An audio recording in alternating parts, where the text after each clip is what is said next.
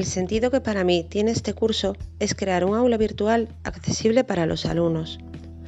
Un aula virtual operativa para ellos, que les permita tener acceso con facilidad a todos los recursos que iré incluyendo en ella.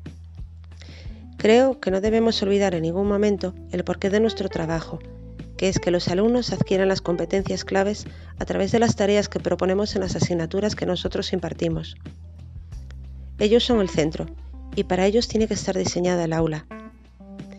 En este módulo he sacado distintas ideas para incluir en mi aula virtual, pero todas ellas pasan porque los alumnos puedan llegar a esos recursos que voy a añadir.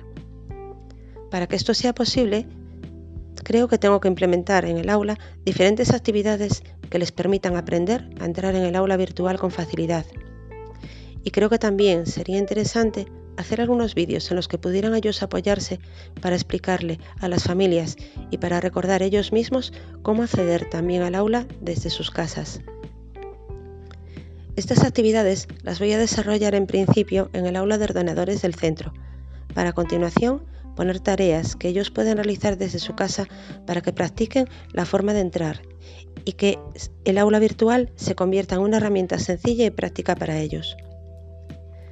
La creación de foros en cada una de las asignaturas es el recurso que me parece más interesante de los, que se han ofrecido en este primer módulo. Tengo 100 alumnos en quinto y en sexto, y la comunicación hasta ahora la he realizado por medio de correos, pero me resulta muy pesado poder clasificarlos y atender a todos a medida que me van llegando, pues son bastante numerosos. Mis alumnos son muy colaboradores.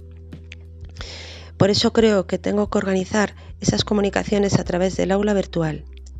Y eso haría que mi trabajo fuera muy ágil, mucho más ágil, y redundaría en beneficio de ellos, ya que la clasificación de sus aportaciones no me llevaría tanto tiempo y me, me permitiría comunicar más fácilmente mis opiniones y darles feedback sobre su trabajo.